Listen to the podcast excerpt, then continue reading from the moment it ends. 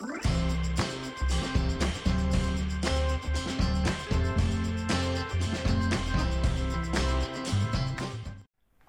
amigos, buenos días, buenas tardes, buenas noches.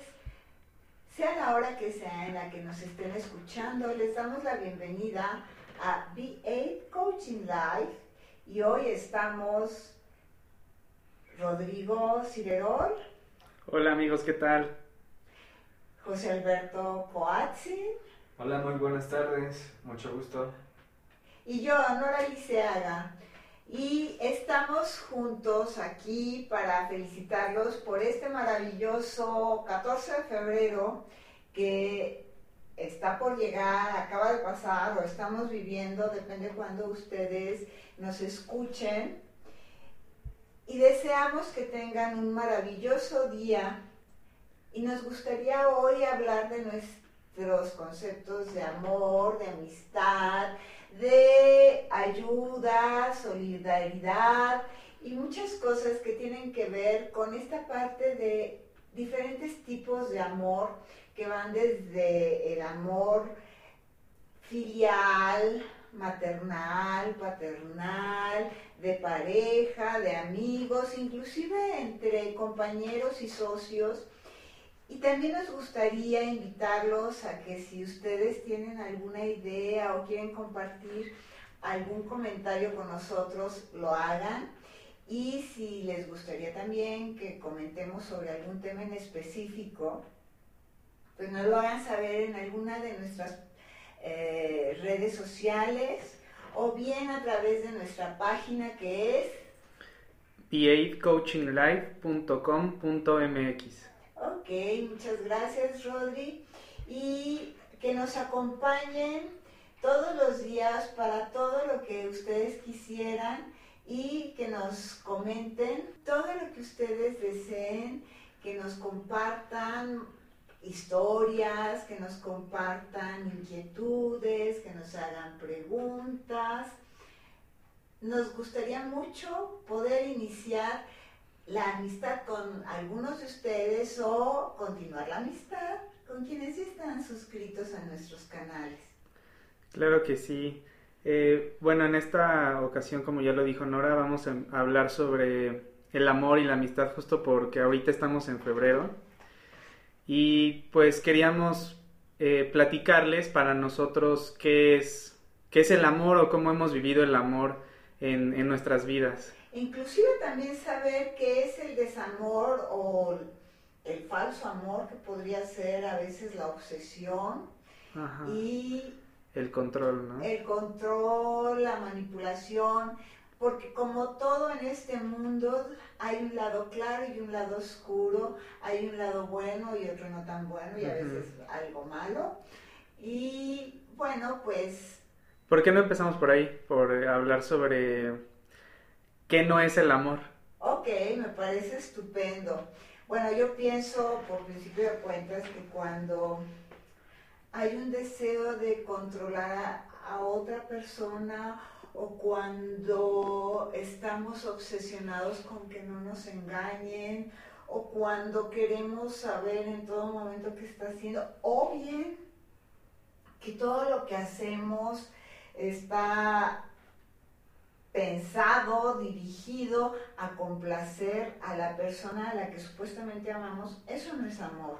Amor de alguna manera es compartir lo que somos desde una individualidad, pero formando un proyecto juntos, sea pequeño o no tan pequeño, pero todo lo que vaya encaminado a generarnos dolor, ansiedad, desesperación, yo considero que no es amor. ¿Tú qué piensas, José Alberto?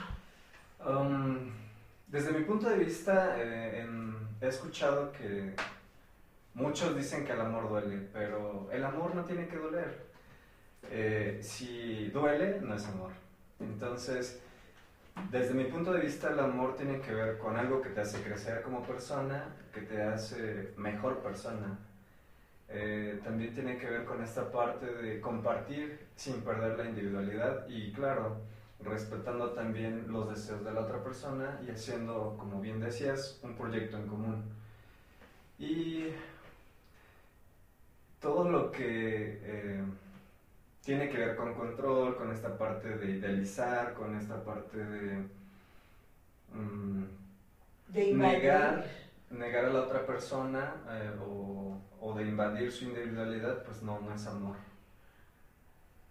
Y pues bueno, mm, ¿qué otra cosa puede parecerse al amor, pero no es amor? Pues obsesión. Ajá. Yo creo que algo muy importante que ahorita comentaste es esta parte de que muchas veces pensamos que el, el invadir o no, no respetar las decisiones de la otra persona a través del control podía parecer como amor porque te estoy cuidando, ¿no? Te estoy, este, te Protegiendo. estoy protegiendo. Cuando en realidad es, es una especie de control. Bueno, no es una especie, es control. Sí, claro. Y pues desde nuestro punto de vista creo que aquí los tres estamos de acuerdo en esto, que en realidad eso no es amor porque no estás respetando eh, a la otra persona, no estás respetando sus decisiones, lo que quiera hacer. Y al final de cuentas el amor tiene que ver con dejar ser a la otra persona. Yo siempre he dicho que una relación de pareja o una relación amorosa es justamente la libertad compartida. Puede sonar absurdo, pero ¿cómo compartimos nuestra libertad? Pues siendo como gaviotas volando una al lado de la otra, pero no interfiriendo con el vuelo de, De la, la otra. vecina o del vecino. Sí. ¿sí? Este, o a veces algo que, que la gente considera que es amor es, tú me perteneces, yo te poseo. No poseemos a nadie. O sea, yo creo que el verdadero amor implica reconocer que el otro tiene la total libertad de decir, quiero estar contigo, no quiero estar contigo, me gusta lo que haces, no me gusta lo que haces, pero también respetar lo que uno piensa a partir de esa manifestación de agrado o desagrado.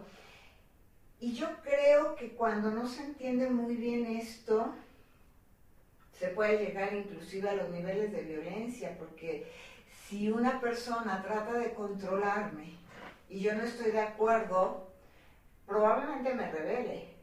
Pero si me revelo, la otra persona se va a sentir eh, agredida en su intento de, de ejercer ese control, de tener esa seguridad, porque no olvidemos que la necesidad de control tiene un trasfondo de una gran inseguridad, de una autoestima baja. Inclusive la gente que aparentemente es muy arrogante, eh, muy soberbia, es porque en el fondo no está segura de sí misma. Y entonces estas personas cuando intentan ejercer ese control, la otra persona se revela, obviamente se sienten agredidas, se sienten eh, atentadas contra su dignidad o contra su bienestar o contra su integridad. Y entonces va a aumentar la necesidad de control. La otra persona menos se va a dejar.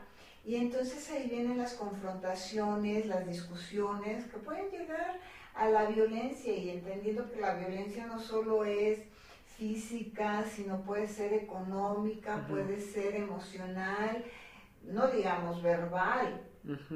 Eh, mucha gente piensa que lo más terrible es la violencia física, sin embargo, pues en la violencia física de alguna manera eh, hay una huella eh, observable, pero en la violencia emocional o en la violencia económica, pues las huellas son a larguísimo plazo, pero se ven mucho menos, las ven mucho menos los de afuera. Algo que también creo que es muy importante es que cuando em- alguien empieza a darse cuenta de que está siendo violentado o violentada, es importante que de inmediato o vayan a terapia o pongan eh, una denuncia, levanten un acta o vayan a terapia, pero no dejar pasar tiempo, porque cuando se empieza a dejar pasar tiempo, eh, los ciclos de violencia, la intensidad de la violencia va en aumento y a veces cuando ya está en niveles muy altos y se trata de poner remedio, la persona que es violentada puede inclusive ser eh, hasta asesinada o puede llegar a consecuencias muy severas eh, de, respecto a su integridad física. ¿Por qué? Porque ya escaló.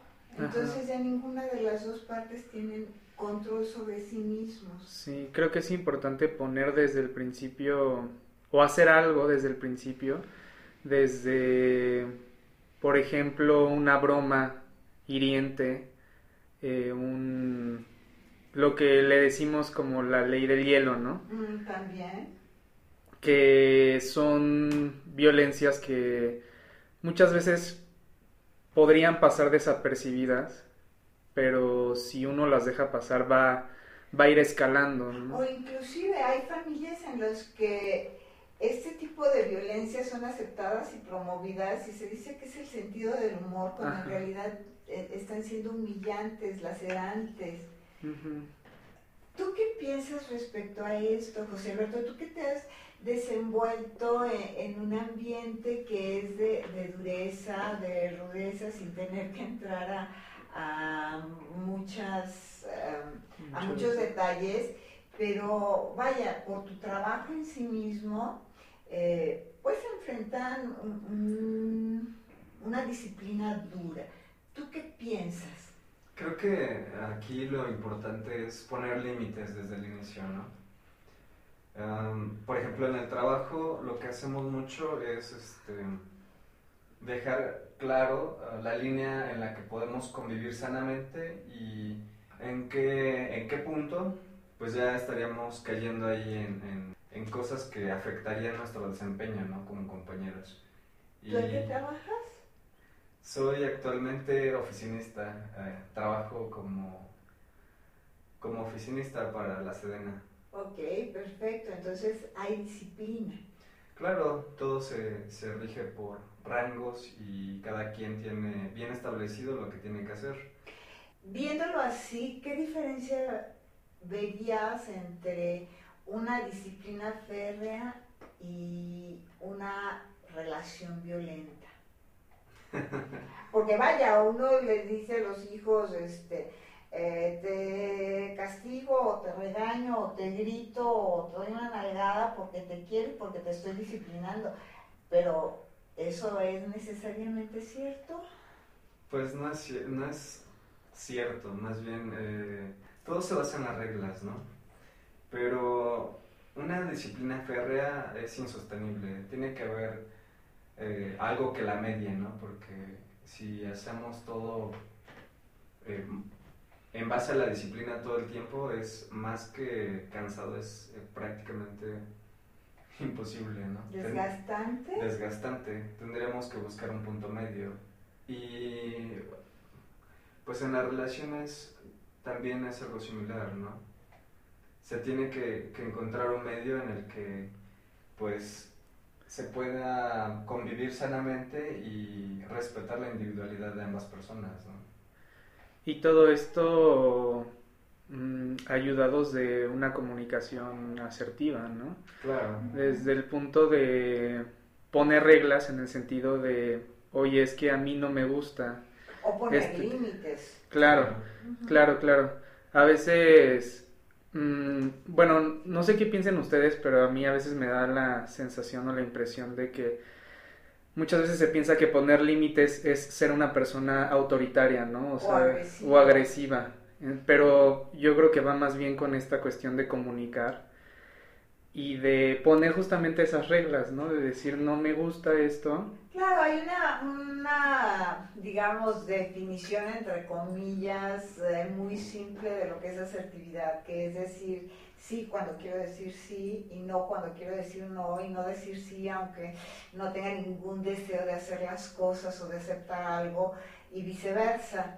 Entonces yo creo que esa es la regla fundamental pero además aprenderlo a decir de una manera amable y cortés, en la medida de lo posible, no siempre podemos ser castañuelas ni, tener la, mejor actitud, somos humanos y a veces simplemente nos levantamos de mal humor. Claro. Pero... Y depende también del contexto, ¿no? De la circunstancia en la que estés hablando con esa persona o estés interactuando con esa persona, pues muchas veces no se va a poder dar esa, no se va a poder fluir, por ejemplo, en esa misma, en esa sintonía y pues se tendrán que tomar otro tipo de medidas. Pero dentro de lo posible, eh, hacerlo como tú lo estabas diciendo. Claro, además a veces eh, nos toparemos con personas intransigentes o intolerantes y bueno, pues parte de la asertividad va a ser no permitir que su intolerancia transgreda nuestro bienestar o nuestro derecho. Pero eso, bueno, lo vamos logrando conforme se va practicando. Y ahorita estaba recordando algo que ustedes no sé si lo han visto o lo conocen.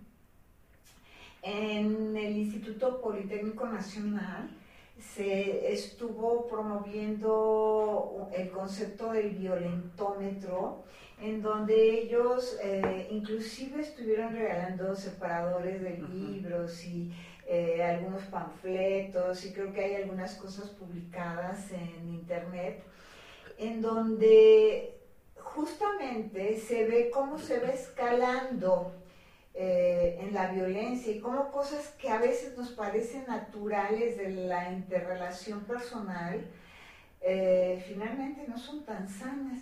Entonces, eh, no sé si estén de acuerdo, pero mm, me gustaría que compartamos con todos nuestros amigos el violentómetro y que en nuestra página y en nuestro canal de YouTube y en todas nuestras redes eh, les pongamos el link o les pongamos eh, algo respecto al violentómetro. ¿Cómo ven? Sí, me parece perfecto. Lo voy a dejar en la página web y en nuestras redes sociales para que lo puedan, lo puedan ver, puedan ver gráficamente la, la reglita. Sí, ojalá nos pudieran hacer comentarios respecto a esto, sería estupendo.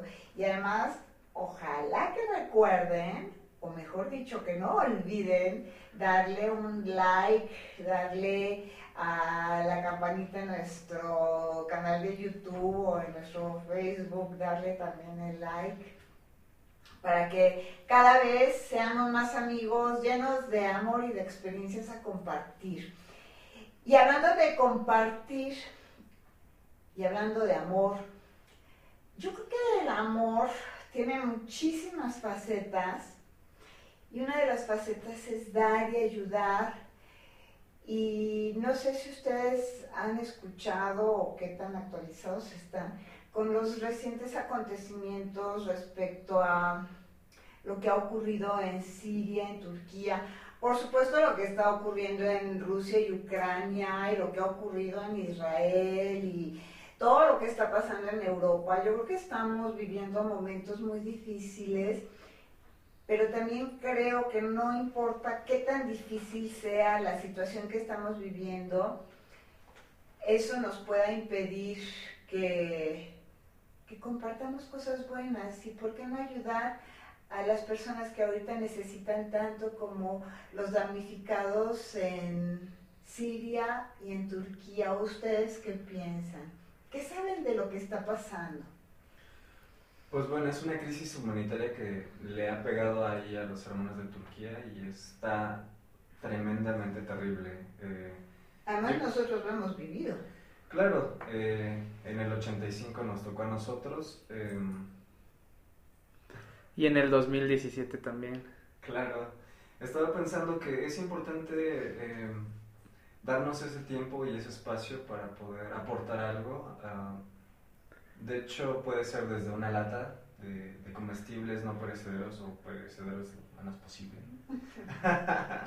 Afortunadamente ahora ya se ha dicho que mucha de la latería, cuando habla de que tienen fecha de caducidad, no es porque ya no sirvan, sino porque los sabores ya no van a ser tan gratos o tan frescos pero entonces no importa, o sea, dar todo lo que tengamos, ¿no? Claro, sí, bueno, no todo lo que Tengamos, pero sí lo que podamos. Digo, podríamos dar todo lo que tenemos, pero ya dependerá de cada quien. Sí, claro. Eh, bueno, yo quería comentar que también esta parte de, del amor es importante estarla practicando este día a día para, para poder pues en algún momento cada vez ser más amorosos, ¿no? Con, con nosotros mismos y con las otras personas. Entonces estos acontecimientos pueden ser una gran oportunidad para poder aplicar esto y poder practicar el compartir con otras personas, el poder dar lo que pues lo que lo que queramos, ¿no? Al final de cuentas no tiene que ser una suma millonaria, pero podemos dar eh, no sé, una, unas cobijas o algo que esté dentro de nuestro nuestra posición.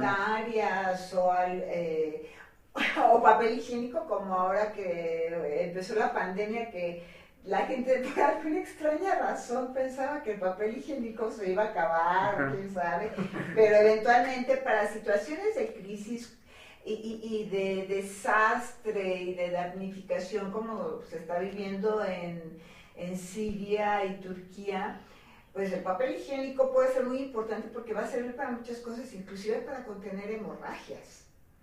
¿sí? O sea, puede ayudar o, o e, este, enviar paquetes de algodón o paquetes de gasas. Eso yo creo que es súper importante, que a veces no pensamos en eso, ¿no? Porque eh, se piensa que la comida es de lo más importante y no que no es importante. Pero yo creo que probablemente mucha gente no piensa en esos suministros sanitarios. Jabón, jabón de tocador, este, ese tipo de cosas, muchas veces no se piensa, o la leche para los bebés, la leche en polvo, todas esas cosas son importantes, o croquetas para los perros, porque también han rescatado mascotas. Sí. Y, y, yo creo que es maravilloso eso, porque como tú decías, eh, el amor tiene muchas manifestaciones. Y eso me lleva a recordar un par de cosas. Una, que yo siempre dije que lo maravilloso del amor es que entre más das, más tienes. Y eso coincide perfectamente con la segunda cosa que recordé en este momento, que es lo que dice Eric Fromm en su libro del arte de amar, en donde él habla de que el amor es un arte que se debe practicar. Y él eh, clasifica en varios tipos de amor, el amor eh, maternal, el paternal, el fraternal, el de amigos, el amor a Dios y el amor a la humanidad, que otros le llaman el amor ágape. Y que es esta cosa de, bueno, puedo amar a quienes ni siquiera conozco. ¿No? ¿O tú qué opinas, José Alberto? Yo estoy pensando que el amor inicia con, con uno mismo, ¿no? Y no puedes dar lo que no tienes. Entonces, creo que algo fundamental que se nos estaba pasando comentar es que la primera persona a la que debes de amar es a ti mismo, es el reflejo que ves cada mañana en el espejo al, levantarte, al iniciar tus actividades y es muy importante esta parte de darte tus apapachos, ¿no? De consentirte, de hacer cosas qué bonito estoy. o guapa. O guapa, claro. Y, pues creo que eso es algo muy importante, ¿no? Tú un día me dijiste una frase muy interesante respecto a las cuestiones de amor, que yo te decía algo así como, no entiendo cómo alguien puede soportar tantos malos tratos, y tú cómo me dijiste, eh, algo así como, uno no va a soportar que lo traten peor de lo que uno se trata a sí mismo. ¿Cómo fue? Sí, claro. El sentido del comentario va que tú vas a estar con una persona mientras te trate, no te trate peor de lo que tú te tratas a ti mismo, ¿no? Entonces, si una persona es mala contigo, pero tú eres más malo contigo mismo, entonces puedes estar con esa persona. Pero si sobrepasas el límite, pues eh, te vas de inmediato, ¿no? ¿Cómo crees tú que se puede uno dar cuenta de eso? Creo que debemos de empezar con no normalizar conductas que son eh, degradantes para ti como persona o que atentan contra tu felicidad o contra tu ¿Cómo persona. como bromas hirientes, como esta parte de menospreciar a la persona. Cuando tú empiezas a sentir que eh, el hecho de estar con esa persona te está causando más tristeza o, más uh, dolor. dolor que alegría, algo está mal. Tienes que ponerte a pensar que una relación de pareja o una relación amorosa o, o con alguien de socios o de amigos, ¿no? Claro. Hermanos, padres a, padres a hijos, hijos a, a hermanos quizás.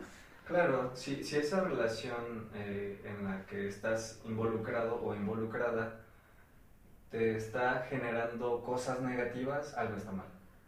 Tienes que ponerte a pensar si eso es lo que necesitas en tu vida. Y yo creo que haciendo este análisis ya podrías eh, ver que no debes de normalizar algo que te está haciendo daño en tu vida, ¿no? Entonces, ¿ustedes creerían que esto que a veces dicen los padres de te pego porque te quiero, o te pego por tu bien, o te grito por tu bien, eh, podría ser un poco la base de esta de este permitir que otros en un futuro nos traten mal ¿O sería algo así como anestesiar nuestras emociones o de alguna manera algo parecido?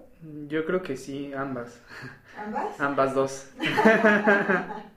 ¿Cómo así? Eh, desde el primer momento en el que nosotros eh, hemos sido enseñados a que a través de un golpe estamos recibiendo, entre comillas, amor. Eh, desde ese momento empezamos a permitir que los demás lo hagan con nosotros. Y yo creo que un buen ejercicio de reflexión o algo que podríamos hacer todos sería voltear a ver nuestras relaciones, cómo es que están en estos momentos, para entonces a partir de eso voltear a vernos a nosotros mismos para decir eh, ¿por, qué, por qué está sucediendo, ¿no? ¿Por qué lo estamos permitiendo? ¿Qué es lo que está haciendo falta? Y... O quizás que tanto lo hacemos. Eh, esto podría tener que ver con esto de lo que no quieras que te hagan otros no, no te lo hagas a ti mismo o no se lo hagas a los demás? Sí, es una, una regla de oro, ¿no? Pues hay que normalizar el amor sano, ¿no? Y yo creo que no es tan fácil de, de, descubrirlo en, en, primera instancia, pero todo lo que te haga crecer, todo lo que te haga ser feliz, todo lo que te llene, lo que te acerque a tus sueños, toda esta parte que te haga progresar o crecer espiritualmente, físicamente, y todo lo que te aporte es, yo creo que una forma de saber que vas por buen camino. Ok, y, si pensamos, por ejemplo, en niños, todos hemos sido niños en algún momento, ¿qué creen que sería lo ideal, pensando un poco en la experiencia que cada uno tuvo como niño, que, que la pena que que uno a posteriori haga con los niños a los que les toque este, educar, pensando en que, no tanto de, no, no quiero que vivan lo que yo viví o lo que yo sufro, eh, o quiero que evitarles lo que yo sufrí, porque a veces eso tampoco es tan sano, porque entonces lleva a no poner ninguna clase de reglas, pero ¿qué creen? ¿Cómo, cómo se imaginan que sería bueno educar a un niño en un tiempo como el que estamos viviendo, en donde pareciera que las reglas se transgreden o ya no hay sentido, o a veces es todo tan caótico. Yo creo que lo principal sería poder enseñarles a los niños, o más bien validar las emociones de cada niño. Eh, cuando un niño, por ejemplo, está haciendo berrinche o se pone triste o está muy enojado, enseñarle qué es lo que está sintiendo por qué lo está sintiendo y después algo muy importante sería encaminarlo a encontrar alguna solución para poder él enfrentarse a eso que le está haciendo daño, ¿no? O que lo está sacando de su, de su equilibrio emocional. Entonces, yo lo que he visualizado es que muchas veces nos vamos a, a dos extremos el extremo de te controlo y no dejo que hagas nada y el otro extremo de te dejo libre y pues allá tú a ver cómo, cómo le haces, ¿no? De hecho, hay un concepto muy nocivo de, hay un buen niño es el que no se mueve, el que no dice, el que no cuestiona. Y yo creo que más bien eso es muy insano, pero también hay que motivar a que los niños se expresen um, de una manera libre, pero con ciertos límites, ciertas normas más que límites, eh, sus deseos, sus inquietudes. ¿Y tú qué piensas, José Alberto? Yo creo que eh, debemos hacerles saber en todo momento a los niños que son amados, ¿no? Que no importa las travesuras que hagan, ellos van a ser amados. Sin embargo, eh, es importante ponerles límites y antes de llamarles la atención, es, es importante decirles, bueno, hijo, te amo, hija, te amo, pero esto que estás haciendo está mal. Y dejarlos equivocarse, ¿no? Pero también vigilarlos y estar muy al pendiente de ellos, ¿no? Para poder encaminarlos de la mejor manera que, este, que podamos, ¿no? No sé si ustedes saben, pero yo fui maestra de primaria y de hecho siempre fui muy niñera, siempre he sido muy niñera, me encantan los niños. Y por alguna extraña razón eh, siempre me han seguido los niños. Y curiosamente conmigo los niños son muy disciplinados, eh, pero muy divertidos. Y yo siempre se lo he atribuido a que yo trato de compartir con los chavales todo como una diversión. Vamos a, lavar trastos, pero es que estamos jugando a lavar los trastos. O vamos a jugar a poner orden en la casa, o vamos a jugar a poner las cosas en su lugar o vamos a jugar a que vamos a cocinar lo que nos gusta. Y he descubierto que uno se puede disciplinar de una manera muy divertida de esa forma. Inclusive los padres de, los niños me dicen, bueno, ¿cómo le haces? Pues si a mí nunca me hace caso, pues yo simplemente les digo, ya jugamos, ahora todo regresa a su lugar. Y los niños perfectamente lo hacen. Yo creo que a veces los padres pierden de vista el que no todo tiene que ser obligaciones. Sí, es importante que haya normas, pero las obligaciones pesan.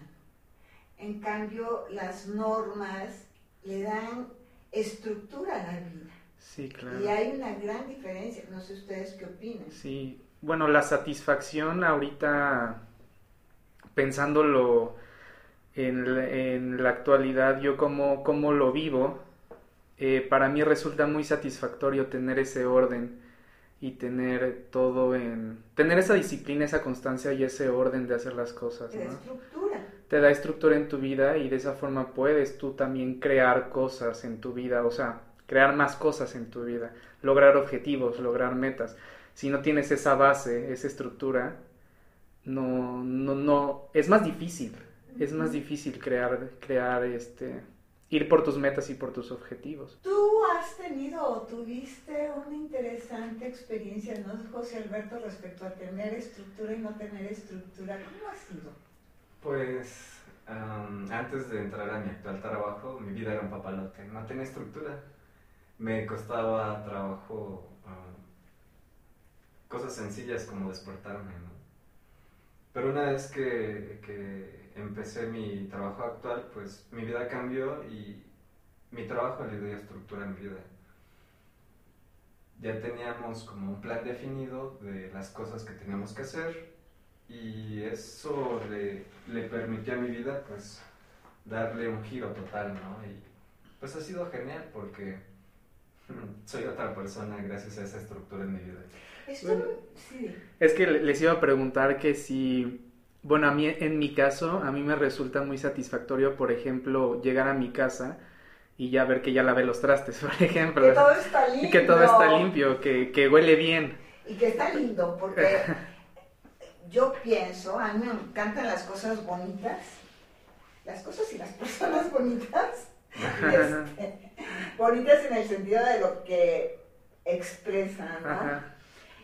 Y, y sí, e, e, el orden para mí es muy importante sin caer en la obsesión. Ah, yo puedo ser un poco obsesiva, pero, pero sin lastimar a nadie. Yo creo que es parte de lo que uno requiere aprender para convivir con los demás. De, bueno, a mí no me gusta en absoluto el desorden, pero me puedo permitir para mejorar la convivencia un poquito de desorden. O las personas que son muy desordenadas, decir, bueno, si quiero estar bien con la persona que convivo, pues no me cuesta nada si tomo un objeto, regresarlo al lugar en donde estaba. ¿sí? Y, y, definitivamente yo creo que eso nos da estructura y cuando tenemos estructura, todo tiene un sentido y un orden. Además, eh, yo siempre he dicho que yo soy muy distraída y como soy distraída, prefiero tener rutinas. ¿Qué quiero decir con esto? Uh, por ejemplo, entro a mi casa y tengo donde colgar las llaves y junto tengo donde colgar el, el suéter o el saco o la bolsa. Pero abajo de eso también tengo, por si está lloviendo, un paragüero. Y entonces ahí pongo las cosas.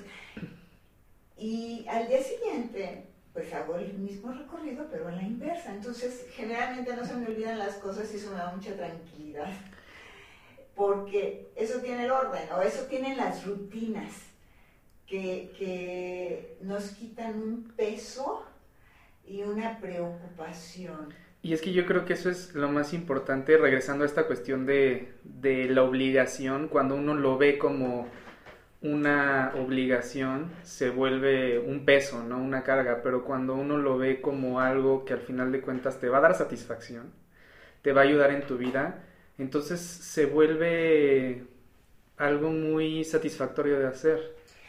Y además ahorita, en este momento, seguramente todos nuestros amigos estarán preguntando, bueno, ¿y eso qué tiene que ver con el amor? Pues el amor es eso, es poder compartir ese bienestar con la otra persona y el poder llegar a ese punto medio de, bueno, yo soy muy ordenada, tú eres desordenado, pero lleguemos al punto medio en donde los dos nos sintamos bien, porque esa va a ser mi expresión de amor. A lo mejor eh, no todo el tiempo te voy a estar apapachando, pero sí todo el tiempo te puedo estar proveyendo de ese bienestar. Igual si estoy en un trabajo con mis compañeros o, tenemos un emprendimiento pues con mis socios, vamos a poner un orden, vamos a poner rutinas, vamos a asignar actividades y esa va a ser mi manera de ser considerado. Y también si cumplo con esas actividades, va a ser la, forma en que la otra persona perciba que estoy siendo considerada y amorosa. Eh, también lo que estábamos diciendo de enseñarles a los niños con estas estructuras, estas rutinas, es una forma de mostrarles un amor sano. ¿Por qué? Porque no, les, no, los estoy maltratando con una mano y acariciando con la otra, sino les estoy dando herramientas para que a futuro puedan disfrutar la vida. Y desde mi punto de vista, eso es amor. Y hablando de estas, esta parte de darles herramientas para disfrutar la vida, yo creo que algo que es muy lindo es, por ejemplo, si tenemos o tienen niños pequeños, ya sean hijos, sobrinos, alumnos, eh, con quienes convivan, enseñarlos a compartir. Yo creo que este tiempo sería muy bueno para decirles vamos a donar algo, porque un niño al otro lado del mar está teniendo un problema quizás se quedó solito. O también esta parte de, así como en algún momento ellos están necesitando, podremos necesitar, y también enseñarles a prevenir. Yo creo que esa es otra forma de manifestar amor y aquí vale la pena también empezar a hablar de cómo podemos prevenir eh, desastres. José Alberto hace un momento decía que eh, lo principal es amarnos a nosotros mismos y quizás una manera de, empezar por amarnos a nosotros mismos es, bueno, ¿cómo me puedo cuidar a mí mismo, inclusive antes de que haya un desastre, de que esté en una situación complicada, pues hablemos de que vivimos en un mundo que ahorita está muy convulsionado, muy incierto, y una manera es esa. ¿Cómo podríamos prevenir? ¿Cómo podríamos cuidarnos? Estamos saliendo de la pandemia de coronavirus, de COVID-19, y digo estamos saliendo porque pues todavía creo que no lo hemos superado, pero no olvidar que vale la pena que sigamos con ciertas reglas, ciertas normas de autocuidado, como lavarnos constantemente las manos, ponernos gel, ponernos cubrebocas, porque finalmente no solo existe el coronavirus este, o el COVID-19, este, existen otra gran cantidad de agentes patógenos causantes de enfermedades y enseñar a los niños que esa es una manera de, quererte y cuidarte tú y de querer y cuidar a, todos los que te rodean. ¿Ustedes qué piensan? Eh, ahorita que estamos hablando de esto, me acordé que otra expresión de amor es el poder conocer, darte el tiempo de conocer a la otra persona o a otro a otro organismo, porque al final de cuentas también puede ser a tu mascota, ¿no? Algún animalillo. aunque no sean tus mascotas, a mí me pasa que empecé a ponerles botanitas a, los pajaritos silvestres, y digo botanitas porque para no tirar el pan que se endureció, pues discurrí en molérselos y les pongo tantito y van los pajaritos súper felices y les pongo agüita. Y ahora hasta los colibríes van y hacen ido afuera de mi casa. Entonces, este, es maravilloso porque ni siquiera tienen que ser tus mascotas. Ellos Sí, claro. Te agradecen y te dan también una manifestación de amor. Sí, o sea, por ejemplo, en mi caso, eh, tengo una planta que descubrí que no le gusta ni el sol ni le gusta la sombra. Le gusta estar en un lado, en un lugar iluminado, pero que no le esté dando el sol de lleno. Entonces eso lo descubrí simplemente viéndola cómo es que se manifestaba ante, en ciertos espacios de mi casa. Entonces creo que sí es importante poder darte ese tiempo de conocer a la otra persona y saber qué es lo que necesita. A otro ser vivo, porque las plantas están vivas. Yo creo que aquí algo muy importante es eh, brindar el cariño en la forma que lo necesita la otra persona, ¿no? Darte el o tiempo el otro de, ser. O el otro ser, exactamente. Darte el tiempo de conocerlo o conocerla y brindarle eso que necesita, ¿no? Para que se sienta querido, que se sienta amado.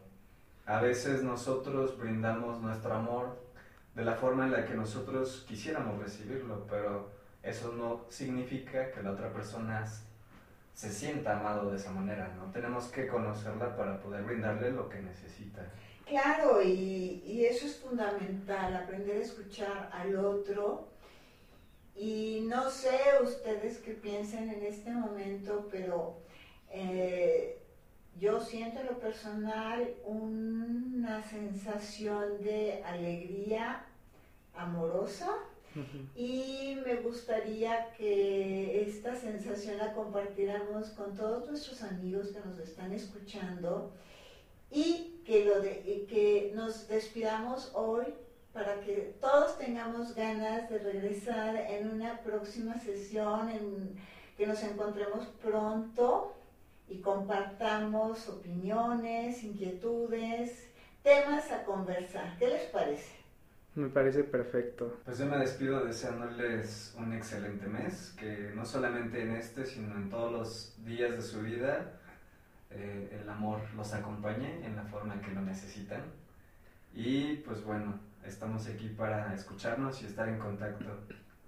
Bueno amigos, ustedes saben que nosotros podemos seguirnos de largo conversando y conversando, pero lo vamos a dejar aquí, les mandamos un fuerte abrazo en nuestra página web hay una, hay una sección donde ustedes pueden meter su correo electrónico y les va a estar llegando a través de su correo electrónico consejos, tips, información importante eh, de todos estos temas de los cuales nosotros hablamos para que ustedes lo puedan aplicar en su vida y poder tener la vida que ustedes desean.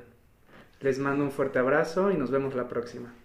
Bueno, pues yo ya no tengo mucho más que agregar, salvo el decirles que tengan un muy feliz día de San Valentín, sea amor, amistad, todo junto y cerca en, nuestras páginas, en nuestra página, en nuestras redes, les dejamos mucha información y además muchos tips.